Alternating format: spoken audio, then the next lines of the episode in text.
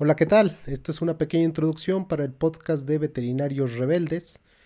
Eh, como se darán cuenta más adelante, tuvimos un pequeño cambio de nombre porque no pudimos ponernos de acuerdo con algún error gramatical en el nombre anterior y en lugar de Veterinarios Revelados va a ser Veterinarios Rebeldes.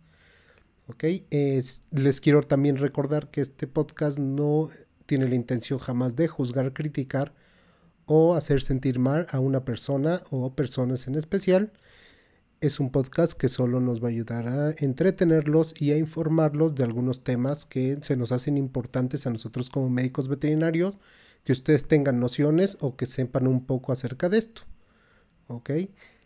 A partir del quinto podcast vamos a abrir una sesión de preguntas y respuestas en lo que preparamos todo lo de las redes sociales y todo para que nos hagan sus preguntas, ya sea de un podcast anterior o de una pregunta random que haremos, que si en ese podcast no entra, las, las contestaríamos más adelante en un tema mm, pues parecido, similar o en el tema referente a esa pregunta. Bueno, sin más eh, por el momento, me despido, soy el doctor Manuel y espero que disfruten este podcast al igual que nosotros lo disfrutamos. Recuerden que este podcast es hecho para ustedes con todo nuestro cariño. Comenzamos. Bienvenidos a Veterinarios Revelados. Buenas noches, buenos días, buenas tardes, buenas madrugadas a cualquier hora que estén escuchando este programa. Bueno, nosotros somos Veterinarios Revelados y hoy venimos con un tema bastante interesante para todos ustedes.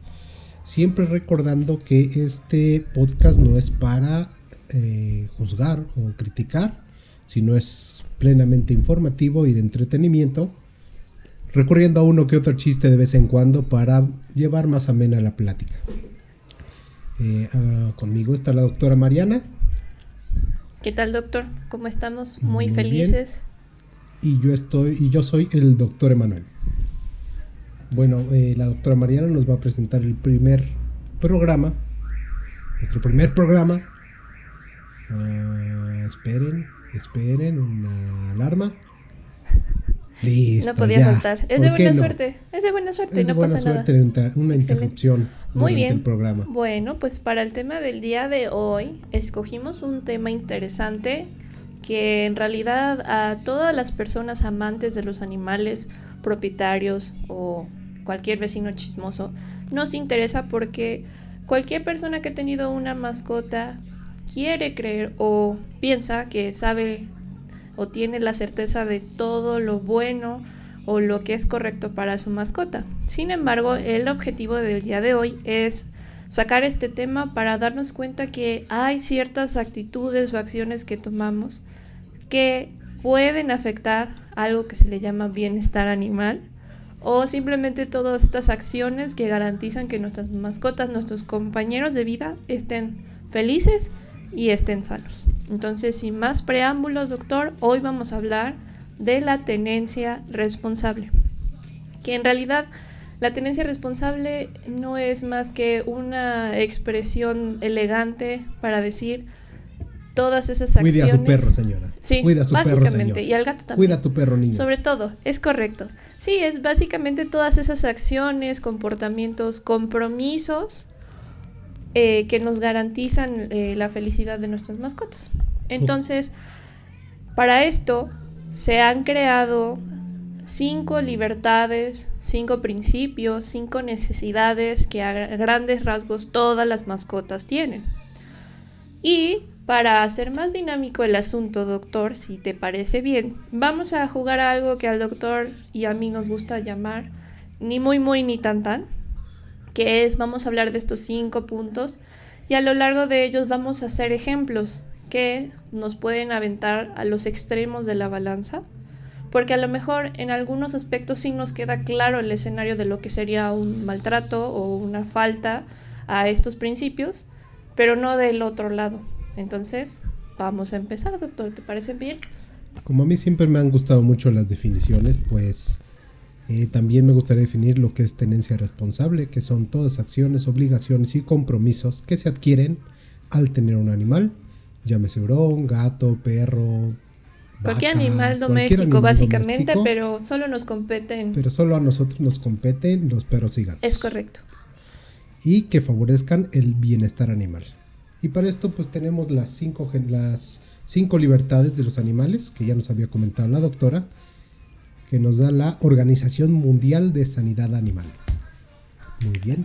O la OIE. Muy bien. O la oye, Exactamente. Entonces, oye, oy- el oye, así ya no se nos o olvida. el oiga, Ok. no sé cómo se diga. Mm, También, sí, está bien. Depende en qué lugar nos escuchen. Pero bueno. Ok, entonces empecemos con el primero. A ver, doctor. Libre de hambre, sed y desnutrición. Y se lo voy a dar primero al doctor porque a él le encanta hablar de este tema. Entonces, por favor, doctor, ilústranos. Pues Un ejemplo. no es que me encante, pero pues sí, este. Eres muy apasionado varias- con este tema, doctor. Y ya nos meteremos en un tema de, de alimentación como tal, pero sí nos gustaría que nos dieras el, el clásico ejemplo, pero también el otro lado de la balanza de este tema, que es muy importante. Muy bien. Eh, libre de hambre, sed y desnutrición. Ok, ¿A qué se refiere este punto? Se refiere a que nuestros animalitos tienen que tener una dieta completa, balanceada y que esté estructurada precisamente para la especie. Ok. ¿vale? Hablándose tanto de perros y gatos, porque no es lo mismo lo que va a comer un gato que lo que va a comer un perro. No es lo mismo, no es lo Que mismo. aunque me digan que no, es que mi gato prefiere las croquetas del perro. No, es que el perro se come las croquetas del gato. No es lo mismo, no Señora, el perro se come la popó del gato. No Sí. me venga a mí a decir. Así es. Mm. Luego encontramos placas llenas de arena de gatos ahí. Muy bien.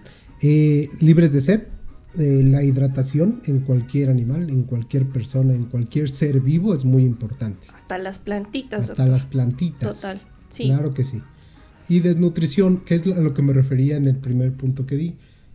Un alimento balanceado. ¿A qué me refiero con un alimento balanceado? En que eh, tiene que tener los componentes necesarios para cada etapa de vida de nuestras mascotas, de nuestros compañeros de vida.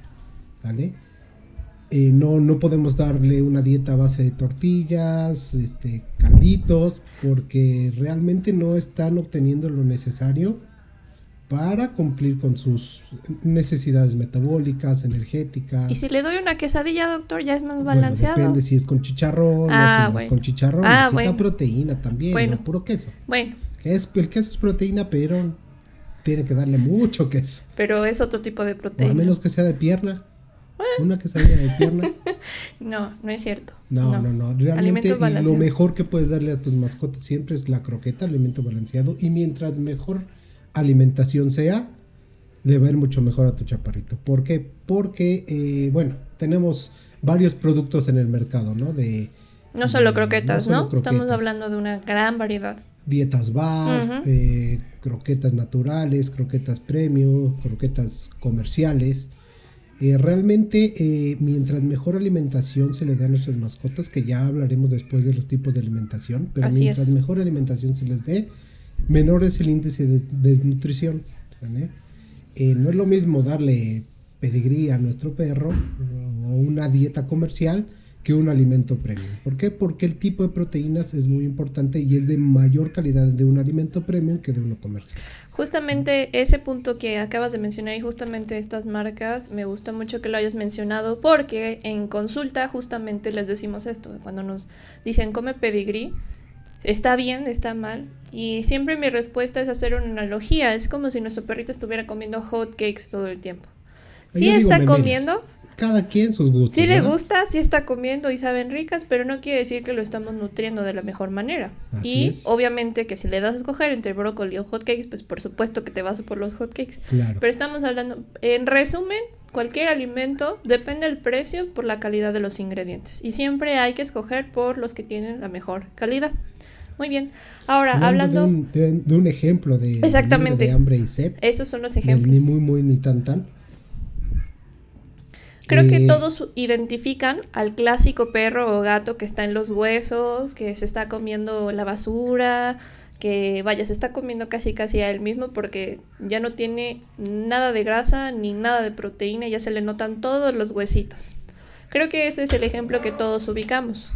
Pero ¿Qué tal si nos vamos al extremo de la balanza, doctor? ¿Cuál sería el extremo de esta balanza? Puede ser que le sirven de comer 3 kilos cuando es un poodle. un chihuahuita le sirven de comer 3 kilos porque pues se queda con hambre, mi cacho. Me está pidiendo, doctor. Me está pidiendo. Mientras estoy y dejando a un lado que le den mucha croqueta. Las probaditas. Claro, las probaditas son peligrosas. Estamos hablando del extremo de la balanza, sí. La obesidad precisamente nos genera muchos problemas y muchas enfermedades. Desgraciadamente, doctor, es muy común ver un gato obeso. Ya la mayoría de nuestros gatos, casi 8 o 9 de cada 10 gatos que van a consulta tienen un problema de sobrepeso u obesidad, que ya hablaremos un poco más a fondo sobre alimentación y demás, pero es una realidad y realmente estamos a veces pensamos y tenemos ese mal de que los gorditos son bonitos en los animales, pero no quiere decir que sean los más sanitos. Ese es el único problema de este extremo de la balanza, doctor. Sí, claro.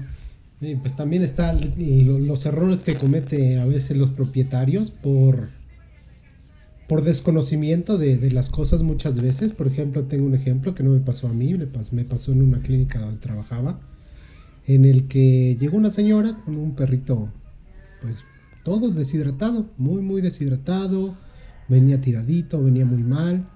Y pues durante la anamnesis, que la anamnesis es el cuestionamiento, el cuestionario que les hacemos a los propietarios. La hora de las preguntas incómodas. Así es. Se le empezó a preguntar qué, qué comía y pues comía Royal Canin. Eh, Royal Canin, patrocínanos, por favor. Creo que es muy pronto para eso, doctor. pero ya dijimos pedigrí, no nos van a patrocinar así. Pedir no empobrece. pedir no empobrece. Eh, y empezamos a, platicar con la señora y preguntarle, bueno, este, ¿ha tenido diarreas? No, vómitos, no, este, estornudos, todos, no, nada. ¿Y entonces? Solo come y, de repente uno encontré tiradito. Y de repente agarramos y que le preguntamos, oiga, ¿y toma agua? Y la señora se queda, ¿agua? ¿A poco toman agua? No me digas eso. Sí, yo, y justo los riñones. Pues sí, toma agua, imagínate, ya te lleva con ella una semana el perro. Ok. Entonces, una semana sin una fuente de agua que fuera exclusiva para él, pues realmente el perro venía muy mal. Eso, es, eso es parte de libre de hambre y sed. Siempre hay que entender que el desconocimiento de algo no nos exime de que tengamos responsabilidad sobre ello. Claro. Porque si, si esta señora eh, no le daba agua a su perro, no quiere es que yo no sabía que se le tenía que dar agua. Está cometiendo algo malo, algo que no debe y ser. No lo sabía. No está cumpliendo con estas, este, con la primera de las libertades de los animales. Que es libre de hambre, sed y desnutrición. Que dijéramos que tiene toda la lógica del mundo, pero no necesariamente, pues Es que no todos carburamos igual. Eso sí. Pero sí, precisamente. Muy bien. Pasando al siguiente punto, doctor. Libre de temor y angustia. Aquí tenemos un problema.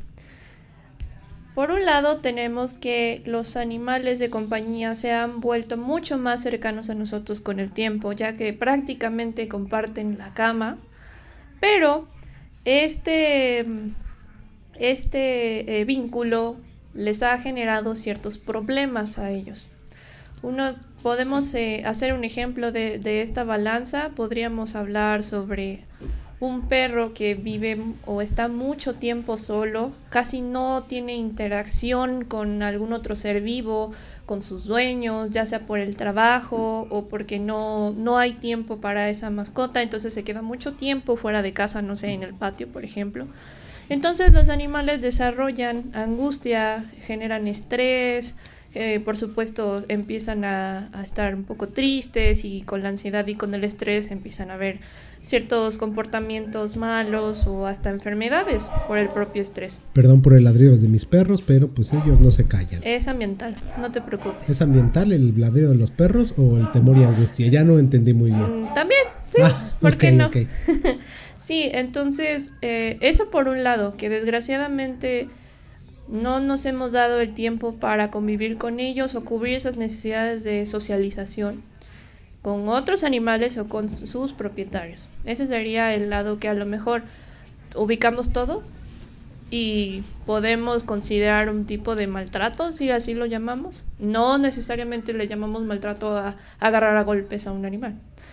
Entonces es algo que hay que reflexionar Pero por otro lado tenemos este problema de, como mencionaba, este vínculo, sin querer queriendo, ha generado un hiperapego con esas mascotas que, que prácticamente hasta nos siguen en el baño porque no nos pueden dejar de ver un segundo porque empiezan a tener estrés, se empiezan a preocupar. Entonces todas esas, sobre todo las razas pequeñas, doctor, que hasta pueden caber en un bolso, son esos los pequeños que siempre nos van a consulta con problemas de comportamiento porque me fui eh, una hora más de la junta. No, y solo, no solo con problemas de comportamiento. Se ponen mal, sí. Problemas digestivos, problemas infecciosos, incluso por las bajas de defensas que genera este tipo de problemas. Y bueno, eh, en este caso también está el temor y angustia de los problemas ambientales. Claro. Uno, los cohetes. Uy. Es casi imposible evitarlo. Sí. Pero podemos optar por algunas cosas que, que, puedan ayudar a nuestras mascotas, claro. psicoterapia, cositas así para distraerlos de esos sonidos que, que tanto les molestan. El otro, los benditos gatos callejeros, perros callejeros que vienen y, y ladran a las puertas. Ladran los gatos. ¿Qué tipo de gatos callejeros tienes en tu colonia? que veas. No, entonces se camuflajean. Bilingües, qué barbaridad. Eh, sí, claro que esto parte de los perros callejeros y de los gatos callejeros es parte de la irresponsabilidad de, cierta gente. Sí. De, uno, la cruz indiscriminada. Y dos, la tenencia no responsable. Entonces, tiene que ver el tema de, de todos estos perritos callejeros que pues realmente pues aquí tenemos seis perros y cinco son adoptados, así que de la calle. Entonces, pues, realmente tratamos de ayudar bastante, pero pues mucha gente es muy responsable todavía. Y hay mucha gente que aunque se oye mal no debería tener mascotas. Claro. Ahora, en cuestión del temor y angustia, pues realmente todos los procesos que conlleva un estrés en nuestras mascotas pues son bastante complicados. Sí para su metabolismo, para su sistema. Y que pueden desencadenar muchos problemas. Así es. Sí. Y eso es, cada vez se vuelve un, un motivo de consulta un poco más común, sobre todo en ciertas temporadas, por esto, por ejemplo, de los cohetes y demás. Ahorita en noviembre, de, en diciembre, perdón, que son las pensiones, cuando regresan los propietarios, los perros Están enfermos. con problemas de diarrea, con problemas de gripa. ¿Por qué será? Precisamente por este grado de afinidad que nosotros le llamamos grado de afinidad 10, nosotros tenemos una escala de grados de afinidad, desde el 1 hasta el 10, que el 1 es del que de plano su perro no lo quiere y el 10 es el que tiene esa necesidad de entonces estar junto al dueño, porque si no está junto al dueño se pone todo tembloroso, llora, se tira. Que eso no necesariamente significa que lo quieres más o lo quieres menos, sino que ya estamos generando un problema de comportamiento en ambos. Que a nosotros solamente, nosotros trabajamos con los animalitos, ya el propietario es un punto y aparte, pero sí, también nos toca comunicar a veces nos toca también corregir a los sí, clientes. total. Y hay unos que sí. te la captan. Hay unos que sí te dicen, no, pues sí tiene Pero hay algunos que creen que eso es este no eso es bueno, este ¿no? no sabe, es mi hijo. Exacto. Y pues realmente no, ese apego pues causa problemas y, y reduce mucho la calidad de vida de las mascotas, es lo que no les dicen. Total, sí ay sí, ponle esto y trátalo así y llévatelo a todos lados. Reducen por mucho la calidad de vida. Solo porque se la pasan estresados los pobres. Así es. Ni hablar. Muy bien, seguimos en el tercer punto.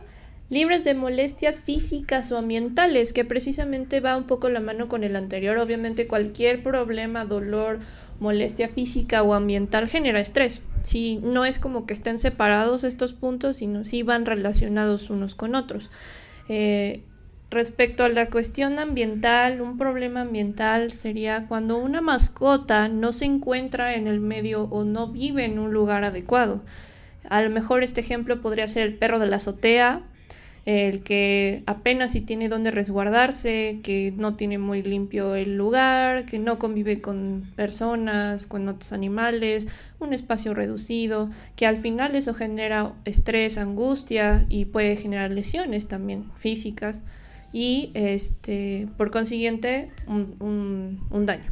Entonces ese sería ese extremo en el que todos ubicamos o a lo mejor, no sé, el perro que vive en el taller, que puede estar en un ambiente en el que lo quieren mucho y le dan de comer, pero está expuesto a accidentes, a situaciones que no deberían de ser. No, y dejando de lado eso, por ejemplo, antes eh, lo que se usaba mucho eran los Rottweiler, los boxers, para cuidar talleres.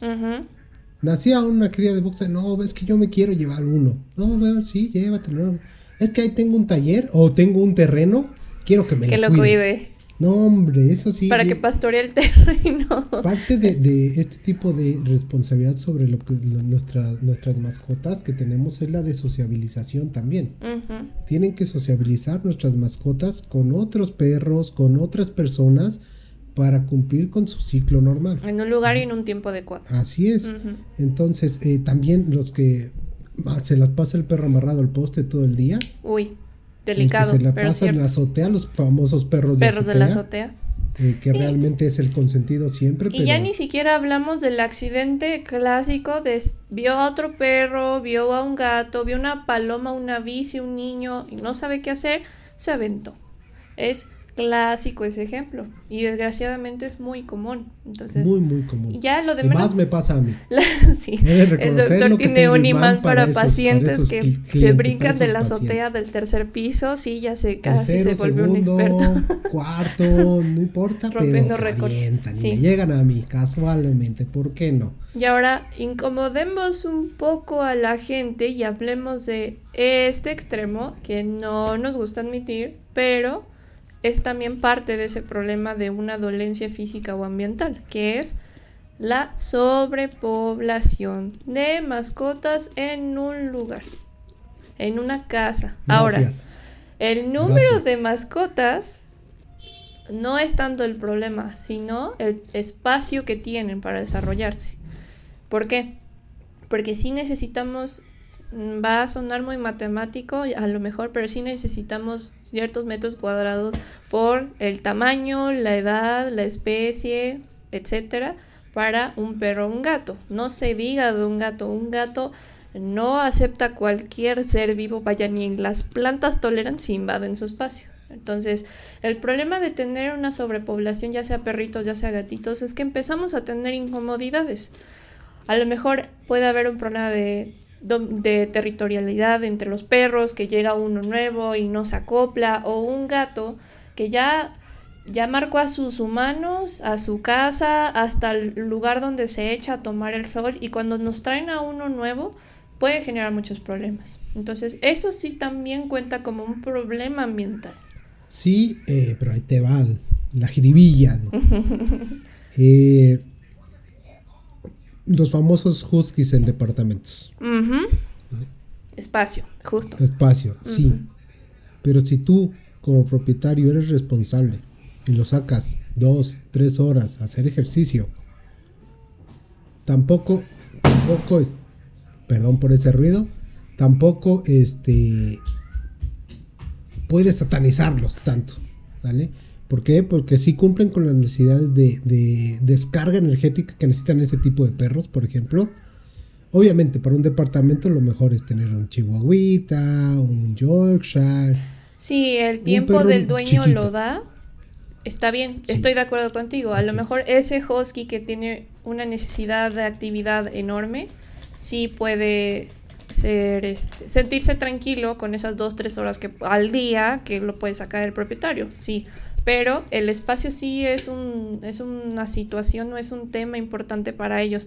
Nuevamente, dependiendo la talla, la edad, la raza, sí, cada quien tiene sus necesidades energéticas. No vas a sacar un chihuahueño a correr 7 kilómetros porque no lo sí hay quien lo saca, ¿eh? Sí hay, pero no lo requiere. Tú lo acostumbraste. A lo mejor ya trae la lengua en el ombligo y sus rodillas ya no le dan para más. Pero sí son necesidades diferentes. Entonces sí hay que considerar eso y creo que es lo más importante. Y también cuando otro más y otro más, bueno, un gatito más, y hay que considerar si nuestro, el espacio que tenemos, las condiciones que tenemos son las óptimas para cada uno. Yo hablaría más de condiciones, tanto de espacio no, porque... Sí, claro, porque a lo mejor tenemos un terreno enorme y no está en una condición óptima. Entonces sí, estoy de acuerdo. Eh, el, el espacio y las condiciones adecuadas y que tengamos este alimento, el refugio, eh, las zonas limpias, el areneros suficientes para cada gatito, sí, sí podemos tenerlos, pero hay que considerar las necesidades de cada uno. Bueno, entonces pasemos al siguiente punto, que este básicamente es el que nos, nos compete a nosotros como veterinarios, pero sí los propietarios tienen un eh, papel importante, ¿no? ¿Sí nos compete a nosotros? Pero el propietario es pero el más si no nos llega el perro a nosotros, no podemos hacer nada. Ah, sí, bueno. Realmente. Entonces, parte libre de de dolor, lesión y o enfermedad, ¿ok? A lo mejor ahí estamos pensando en el clásico animal, perro, gato de maltrato, en que si es un poco rudo o poco agraciado el manejo que tienen con ellos, ese sería un extremo. Eh, animales abandonados que cuidan el terreno, pero me acuerdo de darles de comer cada tercer día. A lo mejor ese sería el ejemplo como el clásico, ¿no? El que todos tenemos en la mente cuando pensamos en este punto. Pero, ¿qué tal, doctor? El propietario que esperó cuatro días de que Fifi está vomitando y ahora sí, el domingo a las 10 de la noche ya se preocupó por llevarlo a consulta. Entonces ahí también estamos faltando a este punto, a este principio, porque ¿por qué no llevarlo desde el momento uno? ¿Y por qué no esperar cuatro días a que se le... Momento uno, momento dos, momento tres. que se le pasara. No, no, no, es que no, deje los clásicos que te llaman 3 de la madrugada. el domingo a las 10. No te ves muy lejos. No, no, no, no, es que 3 de la madrugada. de verdad, 3 de la madrugada. Doctor, doctor, mi perro está vomitando. Ahora sí ya le urge. Ah, bueno, ok. ¿Cuánto, ¿Cuántos vómitos lleva? Pues hoy lleva unos 10. ¿Desde cuándo, señora? ¿Desde cuándo? Desde hace 7 días. señor, De verdad. Y eso ahora sí es una urgencia. O sea. ¿No? Porque ahora sí ya se está deshidratando. ¿Cuánto tiempo lleva sin comer? No, pues ya desde que empezó a vomitar no come. O sea, hay, hay, hay, hay tiempos en los que tenemos de reacción, tanto nosotros como médicos como las mascotas, para responder a las enfermedades. Sí. No va a responder igual un perro grande que un perro chico, por ejemplo, en problemas digestivos. Es más difícil que responda un perro chico a un perro grande. Sí. Por la cantidad de, de grasa, de, por el tamaño en sí. Pero eh, el tiempo es esencial. Sí. A lo que les invitamos es que si ven algún problema con su mascota de primera instancia, vómito, diarrea, tos, eh, problemas respiratorios, problemas para orinar, o sea, Yo, es, Esperar tres días a que tu gato que no puede orinar. Una semana con un gato que no puede orinar. si utilizamos algo mágico que se llama empatía, imagínate no poder orinar un día que por más que quieres, no puedes.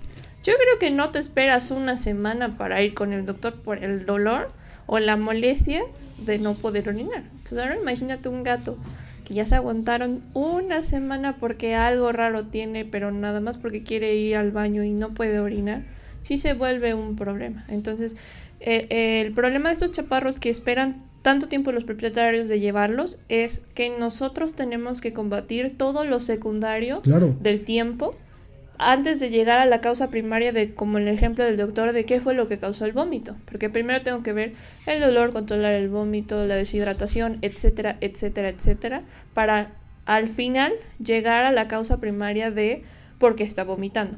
Entonces, el tiempo sí es muy importante y yo creo que sí valdría la pena, doctor, eh, que hagamos un, un, este, un episodio solo para platicar de cuáles serían, cuál sería el momento adecuado dependiendo de los síntomas o signos que nosotros les decimos. También se puede decir síntomas de nuestras mascotas. Entonces, ese a lo mejor será un tema para otro día, pero sí, creo que sí es más común el ejemplo contrario de esperar mucho tiempo para llevar a mi mascota. más que el que afortunadamente no digo que no exista, pero ya no es tan común ese escenario del perro abandonado en algunas cuestiones. En algunas cuestiones, porque luego nos, nos, nos llevan a consulta algunas pobres criaturas que no sabemos dónde está la cabeza y dónde está la cola de, de, los cuidados del consentido. Pero ese ya será tema para otra historia. nosotros, el que duerme con nosotros y come del mismo plato que plato que nosotros. Le doy de mi paleta. ¿Sí? Y claramente lo decía, ya no estamos solo combatiendo el problema principal, sino todo lo demás que viene. Y yo creo que lo secundario es lo más peligroso. Totalmente. Porque... Hay enfermedades peligrosas primarias, sí, pero lo secundario, lo que causa esta enfermedad primaria es lo más peligroso. Porque pudo haber sido algo tan sencillo como una indigestión. Se estresó, Le cayó mal la comida. por ejemplo. Pero o es a- un chihuahua de Sí. dos kilos que ya te vomitó se siete veces. en un soplido, en un instante, en una sea, brisa. Sí, en un suspiro. Ujú, Es correcto. Muy bien. Y ya para eh, El último punto. concluir, nuestro último punto es libre de manifestar un comportamiento natural. Qué delicado es este tema, doctor. Actualmente el eh, hablar sobre comportamiento o etología, que es precisamente el estudio del, del comportamiento normal, natural de los animales, sí es todo un tema, porque poder hablar de esto con los propietarios sí se vuelve un poco difícil. Porque para mí una cosa es buena, pero para el propietario no lo es, porque así yo lo quiero, así yo lo eduqué. Entonces, híjole, sí se vuelve un tema, sobre todo cuando les tienes que decir a la señora Cortés que Fifi está vomitando, o tiene diarrea o se está deshidratando porque se está estresando, por algo que no lo dejan desarrollar, ¿no? Entonces, un ejemplo de esto sería, eh, juntándolo un poco con el comentario de lo del husky, de, el husky del departamento, hay ciertas razas que, como comentábamos, necesitan hacer mucho ejercicio. Un husky que antes jalaba trineos, un border collie que pastorea kilómetros a las ovejas, eh, un basset hound que, que se la pasa con la nariz en el piso y que está buscando cosas, son muy activos. Ahora imagínense uno de estos, de estos chaparros o de estos animales encerrados en un patiecito de dos por dos o en un departamento todo el día. Y luego no es raro que llegan y me dicen es que ya me destrozó las sillas, el sillón, los muebles, ya se comió todo, ya se comió su popó, entonces todos estos problemas de comportamiento sí han sido mucho más comunes o más eh, sobre motivos de consulta por el simple hecho de que antes de adquirir cualquier raza tenemos que saber de ella, tenemos que conocer cuáles son las necesidades de cada uno. Y no solamente estamos hablando de razas puras, entre comillas, aquí utilizamos, eh, sino hasta un chaparro de, de raza única, como nos gusta decir, pero que es talla grande, es talla mediana y necesita correr, brincar, subir, bajar. Y no tenemos la capacidad, la energía o el tiempo de satisfacer esa necesidad. Entonces ahí es cuando ellos no pueden cumplir eh, sus necesidades de tener ese comportamiento natural. Bueno, también está, bueno, dentro de este comportamiento natural, lo que platicamos al principio del famoso Rottweiler de, de terreno es la sociabilización. La sociabilización que tiene, eh, Socialización, sí, sí. Socialización. ¿sí? Sí, ajá. ¿Sí o no? Sí. Que ya, ya no entiendo tu risa entonces. Socialización. Sí, sí, adelante. Ajá. Socialización. Socialización. Sí, está bien dicho, socialización. Sí, voy a googlear. Dame un teléfono. Pero sí, socialización. Sí, estos tipos de socialización que tienen todos los cachorros para saber que son perros. Ese es un, es un punto muy, muy importante que, que menciona el doctor. Eh, Porque de, a partir de ese momento es cuando empezamos ya a tener problemas de comportamiento. y esto lo partimos desde que nacen. Sí, ¿vale? No es de, de, de- desde que llegan con sus propietarios este, finales o con, los este, con las personas finales. Es desde el nacimiento. El proceso de sociabilización de la mamá, que fue buena mamá, que los anduvo trayendo de aquí a allá, que los estuvo este, cuidando, que les dio calostro, que les dio leche. si bien les fue, doctor. Porque a veces no, como... por eso digo, desde ahí empieza. Si fue buena madre, si fue, si les fue bien. Desde el simple hecho de destetar o de separar a los cachorros, desde el mes de edad, ahí ya estás partiendo parte de este comportamiento natural. ¿Por qué? Porque el cachorro aprende a ser cachorro hasta los tres meses de edad.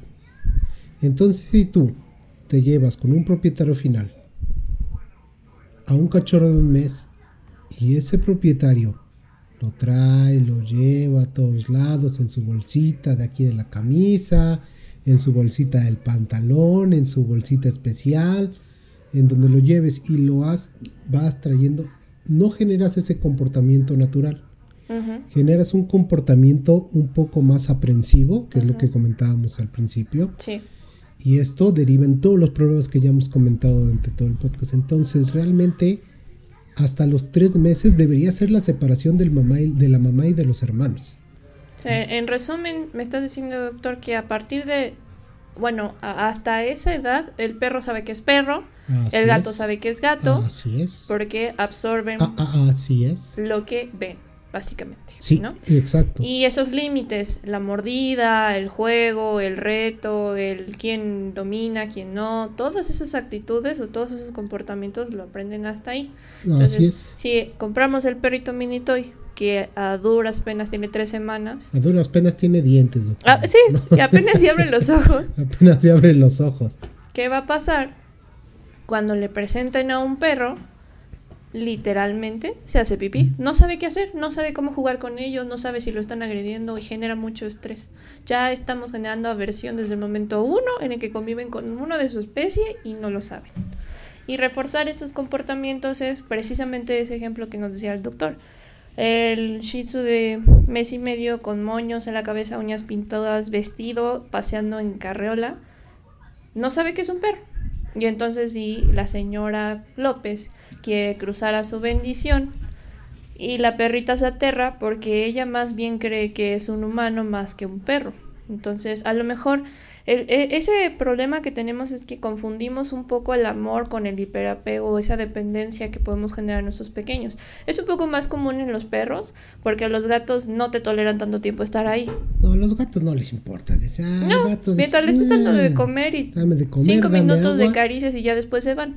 Y quítate. Es un poco más común en perros. Entonces, por eso va ahí el ejemplo de ellos, ¿no? Sí, la, sociabilidad con otros perros. Eh, lo que comentábamos alguna vez tú y yo, los perros agresivos. Sí. Que realmente... ¿Realmente son agresivos o no, no saben cómo responder al entorno? Pues realmente no saben cómo responder al entorno. No saben cómo interactuar con un perro, no saben interactuar con, un, niño, no saben interactuar con una persona, no saben interactuar con realmente nada. Entonces ahí es donde se vuelve peligroso. Ahora, otra de las cosas dentro del temor angustia que fue el punto 2, un perro asustadizo es más propenso a ser agresivo. Sí. A morder. Sí. Un perro agresivo ya sabes que es agresivo porque te está viendo y te quiere comer. Tres cuadras ya sabes que si te acercas te va a morder. Pero el perro miedoso es impredecible. Es impredecible. Sí. Entonces, ¿hay más mordidas de perros miedosos o de perro agresivo? Porque tú cuando ves un perro agresivo lo primero que haces es nada. Ni te acercas. Ni te acercas. Pero ves un perro miedoso que ahí está y, y ¿qué es lo primero que te causa? Ay, como ternura. Ternura, los ojotes, las orejas gachas. Y vámonos. Entonces, realmente eh, todo esto, como les comentaba, viene desde el nacimiento, desde la interacción con la madre y los hermanos. Si es hijo único, o sea, perrito único pues realmente nada más le tocó a la mamá, pero la mamá se encarga, es como nuestras mamás, realmente. O sea, es la que nos encargan de educar. Si tú hiciste algo mal o bien con tu vida, muchas veces influye la educación que te dieron. Muchas veces, porque no siempre. ¿Sale? Pero sí tiene que ver mucho este, este, esta interacción con la mamá. La otra, la interacción con otras mascotas, con otras personas durante su etapa de los tres meses hasta los nueve meses aproximadamente. ¿Sale? Y en eh, lo que también es importante aclarar que a partir de los tres meses nosotros podemos em, empezarle a enseñar cosas diferentes al perro. ¿Qué me refiero? Aquí es cuando su cerebro empieza a captar cosas como las de siéntate, eh, acuéstate, échate, ve aquí, ve allá. A partir de esa edad, de los tres meses. Hasta los nueve meses, un año tal vez, es cuando ya empiezan a sentarse. Como dicen, perro viejo no aprende trucos nuevos. Hay unos que son muy inteligentes y que sí lo hacen pero eh, este tipo de sociabilización, de, educación precisamente, que no solo se queda con la mamá perruna, sino también con los propietarios finales, tienen que tratar a sus mascotas como lo que son mascotas, ¿vale? Como un perro para que ellos puedan terminar su ciclo correctamente. No parecer este no parecer nosotros perriatras, porque a veces muchas muchas veces tenemos que tratar tanto a los clientes como a, las mascotas. Y eso se nos complica mucho a nosotros, porque realmente nosotros tratamos de curar a, estos chaparritos, a nuestros compañeros de vida, pero pues sí se complica muchas veces por estos grados de afinidad que no puedes ni siquiera revisar bien a la mascota. Que al final del día terminas tratando al propietario más que a la mascota. Así es, sobre todo en los perros de, ansiedad. Sí. Eh, no, es que usted tiene que corregir esto, esto, esto, porque si no, esto va a ser... Y muchos sí lo entienden, pero hay otros que no, no, más no. No más no. Muy bien, excelente. Me, me gusta esa última frase, tratarlos como lo que son. No quiere decir que sin cariño ni no, pero sí hay que dejarlos ser lo que son, porque son especies diferentes con necesidades diferentes y eso les ayuda mucho a estar sanos y felices. Entonces, muy bien, doctor. Me parece muy bien estos cinco puntos. Creo que hicimos buen trabajo haciendo estos ejemplos. Creo que ya simplemente tendremos una conclusión de esto. Eh, no sé, doctor, pensamientos finales. ¿Nos querías compartir cómo cerraríamos este tema de el bienestar animal? Pues realmente eh, uno que siempre les recomiendo, acérquense con su médico veterinario, él es el más calificado para decirles qué se puede hacer y qué no se puede hacer. También uno, eh, pues, se oye mal, pero la lógica, realmente el pensamiento lo que oye, pues, es que el perro tiene que comportarse así. Y sí, pues sí, tiene que comportarse así porque pues es un perro. O el gato se comporta así. Es que por más que acaricio a mi gato y por más que lo abrazo, no me quiere, me aleja. Pues no, porque es un gato y no le gusta en ese momento. El abrazo es muy Él va a decidir cuando se quiera acercar. y si te gusta y si no, pues a él le vale. ¿Vale? Entonces, no forzar a nuestras mascotas a hacer algo que no son. Eso yo creo que es lo más importante. ¿vale? Porque si las forzamos, nos conlleva a tener problemas de salud de nuestras mascotas, de comportamiento de nuestras mascotas, que al final, al fin y al cabo, reducen la calidad de vida de las mismas. Yo creo que la clave del éxito es recordar estos cinco puntos y saber que con ellos podemos garantizar en la mayoría de los casos eh, que estén sanos y felices o lo que nosotros le llamamos el bienestar animal. Y como bien lo dijo el doctor, siempre a mano de nuestro médico de cabecera. Nuestro médico veterinario siempre nos va a orientar eh, sobre la salud en general, los comportamientos normales, lo que sí está bien, lo que no está mal, cómo podemos corregir algunas cuestiones y eh, no caer en el, en el llamado ni muy muy ni tan tan, que ninguno de los extremos son buenos, siempre hay que considerar eso y no porque esté pegado a mí, dormido conmigo y lo bañe en mi, y en mi, mientras yo me estoy bañando, quiere decir que lo quiera más o lo quiera menos. Si ya estamos generando un daño con esos problemas de hiperapego. Hay que considerarlo, hay que tomarlo en cuenta, hay que dar los espacios a cada quien como nos corresponde. Y pues bueno, doctor, eh, muchísimas gracias a todos por habernos escuchado en este episodio. Y eh, pues nos gustaría que nos dijeran de qué les gustaría que platiquemos, porque al final del día este podcast está hecho simplemente para echar el cafecito, echar la cerveza, echar cualquier bebida, el agüita, el té, el que gusten, pero con un buen sabor de boca. Una forma más libre, más ligera de hablar con todas estas personas interesadas en los compañeros de vida. Por cierto, es socialización. Exacto. No social, sociabilización. ¿Me qué va a decir la producción?